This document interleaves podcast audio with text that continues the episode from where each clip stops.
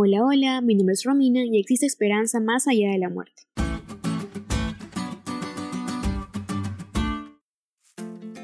Cuando recibimos un libro nuevo, ¿vas directamente al capítulo 1 o tienes la costumbre de leer la introducción o el prefacio? Si eres un buen lector aprenderás a valorar el prefacio, pues de alguna forma muestra el panorama general de un asunto que será tratado a profundidad. En la historia de la humanidad existe un hecho que dividió al mundo, antes de Cristo y después de Cristo. La vida de Jesús y su sacrificio en la cruz marcó un antes y después.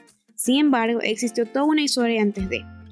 Existe un prefacio en la cruz. Por eso hoy vamos a conversar un poco sobre la visión de los discípulos y todo lo que pasó antes de que Jesús muriera. Para eso vamos a leer Mateo 16, el 21 al 23, que dice así. Desde entonces comenzó Jesús a declarar a sus discípulos que era necesario ir a Jerusalén y padecer muchos de los ancianos, de los principales sacerdotes y de los escribas, y ser muerto y resucitar al tercer día. Entonces Pedro, tomando la parte, comenzó a reconvenirle, diciendo, Señor, ten compasión de ti.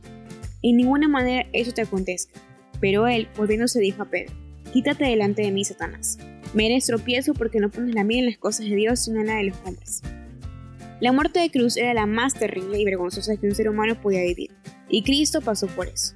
Pero antes de que todo eso pasara, hay un contexto de cómo los discípulos de Jesús asumieron esa noticia. En más de una ocasión Jesús se acercó a los discípulos para contarles de su pronta muerte, pero cada vez que él se acercaba recibía respuestas como deja de decir esas cosas por parte de Pedro. En otras palabras, cuando Jesús intentaba decir esa noticia, Jesús expresaba así, yo voy a pasar por situaciones difíciles por el amor que les tengo, pero ustedes no se preocupen, yo voy a resucitar, aún en medio de la pérdida ustedes van a tener esperanza. Cuando leemos Mateo 17, del 22 al 23, podemos preguntarnos por qué los discípulos se entristecieron. ¿De qué se estaban entristeciendo? ¿De que Jesús iba a morir o de que la expectativa que tenían ellos como rey de los judíos nunca iba a consolidarse? Cuando Jesús murió, los discípulos estaban desanimados, olvidando que el Maestro había dicho que iba a resucitar. Los discípulos se enfocado en las cosas terrenales, y en su expectativa creían que Jesús había venido tan solo para ser rey de los pueblos.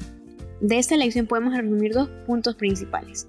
Primero, el ser humano es incapaz de ver las cosas espirituales. Vivimos como si el mundo nunca fuera a acabar. Y dos, el día que nos sentamos suficientes en la vida cristiana o que hicimos todo, será el día de nuestra caída.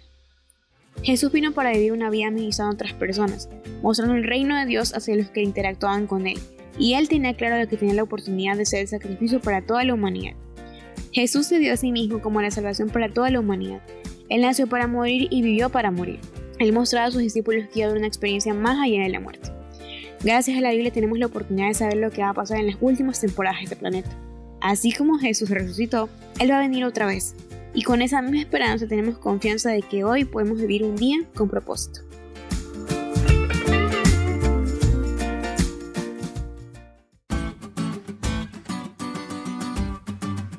¿Te diste cuenta de lo cool que estuvo la elección? No te olvides de estudiar y compartir este podcast con todos tus amigos. Es todo por hoy, pero mañana tendremos otra oportunidad de estudiar juntos.